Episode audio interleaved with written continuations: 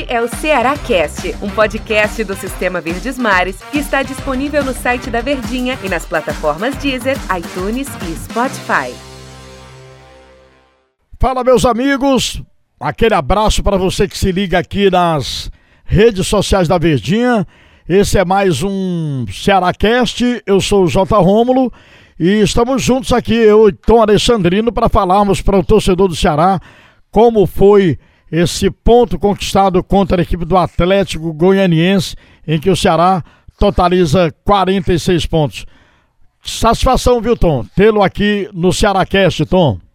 Fala, Jotinha, grande abraço, abraço ao torcedor que está nos acompanhando nessa nossa conversa, né, pós-jogo, para trazer um pouco desse empate do Ceará fora de casa, empate em que o Ceará trouxe algumas dificuldades, saiu na frente, acabou sofrendo um empate, acabou sofrendo mais do que imaginávamos na reta final de partida, mas conseguiu controlar, segurou o resultado e garantiu esse, esse pontinho que é valioso nessa reta final. É verdade, Tom. Ceará jogou sem quatro jogadores que não poderiam jogar em virtude de suspensão né, em, relação àquele clássico contra o Fortaleza. A gente analisa e eu queria a sua opinião, Tom, em relação a essas quatro mudanças. Não houve nenhuma solução de continuidade não jogar João Ricardo, jogar Richard, que acabou salvando o Ceará, de, fazendo defesas importantes, evitando o segundo gol da equipe do Atlético, né, Tom? Cara, o, o Ceará, ele, ele sofreu com os desfalques. Você perdeu o Mendonça, você já não tinha o Eric, então você perde peças, né? Você perde reposição, você perde titulares, você perde atletas que possam substituir. Prova disso é que na partida ele teve que colocar o Ayrton, teve que colocar o Johnny Gonzalez como opção, próprio Jorginho. Três atletas que não vinham atuando. Então são atletas que naturalmente vão sentir o ritmo do jogo. Estão sem ritmo. Então o nível do Ceará técnico, de intensidade físico, é natural ele baixar porque são atletas que não vinham jogando de maneira recorrente. E você tinha perdido uma base do teu encaixe, né? O Eric. Ah, mas você tinha o Lima. Mas você não tinha, você não tinha o Mendonça. Você não tinha, por exemplo, o Fabinho, colocou o William Oliveira, outro jogador que não vinha jogando com frequência. Também não, não, não, não deu para entender isso. O que a gente pensava é que Marlon seria o que entraria ao lado do Fernando Sobral. Você pensava assim também, Tom? Eu imaginei que pelo desgaste e pelo adversário. A entrada do William Oliveira, o William Oliveira segura um pouco mais e protege mais a zaga, então ele libera o Fernando Sobral. Por isso que a gente viu o Fernando Sobral chegando tanto ao ataque apoiando tanto, trocando passes ali com Vina, que fez mais uma ótima partida nessa boa sequência que o Ceará vem tendo, assim como o próprio jogador que vem jogando muito bem. É, o próprio Rick do lado direito, o Lima do lado esquerdo, alternando, trocando de posição. Então, a utilização do William Oliveira era para proteger a zaga, muito mais como um cabeça de área, como um líbero ali ajudando na saída de bola e liberando o Fernando Sobral para pisar na área, que é uma característica do Sobral. O Sobral tem essa qualidade, tem essa característica de velocidade também. Então o Ceará controlou o primeiro tempo. O Ceará teve chance sim logo no início de fazer gol. Fez logo o gol no início do segundo tempo, acabou sofrendo o um empate. Só que eu acho que vem na margem do desgaste, do cansaço. O Ceará cansou. A sequência ela vem sendo dura de jogos. O clássico na quarta-feira, ah, o Ceará ganhou de 4 a 0, mas foi um clássico completamente desgastante, porque tem um aspecto físico, tem um aspecto emocional, tem a questão que envolve também a viagem, o deslocamento. O Ceará jogou quarta, sábado à noite, 9 horas, já estava jogando em Goiânia. Então os atletas eles sentem esse ritmo. Só que não é só o desgaste, mas também as ausências. Ausências importantíssimas que, quando você precisa trocar, você sente falta. Tanto que nas trocas foi quando o Ceará acabou perdendo um pouco do seu ritmo, acabou perdendo um pouco do seu ímpeto. Porque, porque até fazer substituições, o Ceará ele vinha bem. O Ceará ele não tinha sofri, sofrido ameaças. Ele passa a sofrer ameaças quando ele passa a trocar os jogadores dentro do contexto de partida porque perdeu alguns titulares importantes, já repôs esses titulares que começaram a partida e aí você tem que repor de novo durante o jogo esses atletas que se, se desgastaram. Desses quatro, Tom, quais assim que foram realmente assim bastante sentidos? Né? Mendonça, Fabinho? É porque é um encaixe, né? É, acho que Mendonça. O Lima já vinha jogando, jogou muito bem um clássico rei, fez gol. É, é porque não é só as ausências, é como você vai repor. Porque você não tem Mendonça, você repõe com Lima ou com Rick. Só que para aquele jogo, Você precisa também, em algum momento, repor o Rick. Que o Rick saiu contundido. E ele teve que utilizar o Ayrton, que não vinha jogando. Então é a reposição da reposição. Então o desgaste não é só pela solução ao Mendonça ou ao Fabinho. A solução muitas vezes vem é, em ter que substituir já o substituto na partida.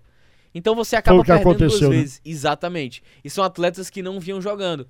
E aí, em relação ao Richard, a gente constata: o Ceará, ótimos goleiros. João Ricardo, muito bem quando joga, ganhou a titularidade. Apesar de, na circunstância, não concordar com a titularidade do, do João Ricardo. Apesar de ser um goleiro que tecnicamente é melhor, que passa mais segurança. Porém, naquele momento, o mérito era do Richard. A titularidade era do Richard. Mas já que trocou, o João Ricardo ele vem consolidando bem com méritos essa titularidade. E em relação ao Richard, jogou muito bem. Foi ele quem garantiu o empate do Ceará. É verdade. Outro jogador que a gente fica feliz em ver novamente jogar aquilo que sabe é o Vina, né? Mais uma boa partida da, do Vina com a camisa da equipe do Ceará, coroou até com um belo gol de uma cobrança de falta, que não é muito comum o Ceará fazer gols de falta, mas o Vina bateu com a precisão na bola naquela jogada ensaiada ali. Ele rola pro Pacheco, Pacheco devolve para ele, ele bate no canto ali onde o goleiro não pode pegar. Um golaço. Muito bom, né? Ver o Vina, que é o cara do time do Ceará, de quem muito se espera voltar a jogar futebol, né, Tom? E não é coincidência, né, Jota? Se o Vina fez gol, se o Ceará cresceu de produção, se o Ceará vem numa sequência positiva, positiva na Série A de Campeonato Brasileiro, ah, coincidência, o Ceará melhorou e o Vina também não. A melhora do Ceará, ela tem dois aspectos. A melhora coletiva, do encaixe que encontrou o Thiago Nunes, da orientação de como os jogadores devem se posicionar e se portar dentro de campo, e passa também pela melhora do melhor jogador do time, da referência técnica. Então é um conjunto. É o Ceará que melhorou o Vina e o Vina que conseguiu melhorar o Ceará são dois aspectos que se complementam. Então, se o Ceará vem nessa sequência de bons jogos, de resultados positivos, de ser dominante no Clássico Rei, com dois gols do Vina, isso não é coincidência, cara. Isso passa pelos pés do Vina. Isso passa pelo crescimento de produção do melhor jogador do Ceará, da referência técnica, que já tinha sido um jogador espetacular na temporada passada. Esse ano, de altos e baixos, muito inconstante jogando muito menos do que a temporada passada. Não que a gente espere que ele repita, mas ele veio de uma temporada muito constante e ele vem melhorando, melhorando nessa reta final. Reta final fundamental, em que ele está sendo decisivo e essencial para que o Ceará venha se consolidando dentro da Série A de Campeonato Brasileiro e trace objetivos grandes, né? Sul-Americano, acredito que o Ceará já vá. Acho muito difícil o Ceará ficar ali em 15, 16 na competição. Só se tiver uma queda de produção vertiginosa e não pontuar mais. Porém, eu acho que nessa condição de evolução, Sul-Americana é questão de tempo para garantir. E aí, quem sabe, o Ceará possa beliscar uma vaga mais acima na tabela. Embora a gente saiba que o Ceará tem, por exemplo, dois jogos difíceis: Flamengo, Palmeiras, na casa do adversário, né? Vai pegar o Corinthians aqui, que também não é, não é um adversário fácil, próximo jogo da equipe do Ceará mas está no jogo é para isso, para tentar ainda algo a mais. E o trabalho do Thiago Nunes, o que dizer, Tom Alexandrino? Tem sido realmente um bom trabalho, né? Evoluindo, né? Ele correu riscos ao, ao querer mudar demais.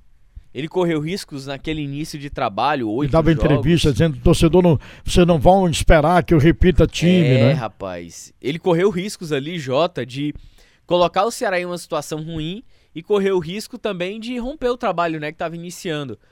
Não posso dizer que agora o Thiago Nunes é o melhor treinador. Ah, sabia que ia dar certo. Não, não, é, não, não tem condição. Ele conseguiu encaixe e o Ceará foi evoluindo jogo a jogo. Futebol é uma continuidade.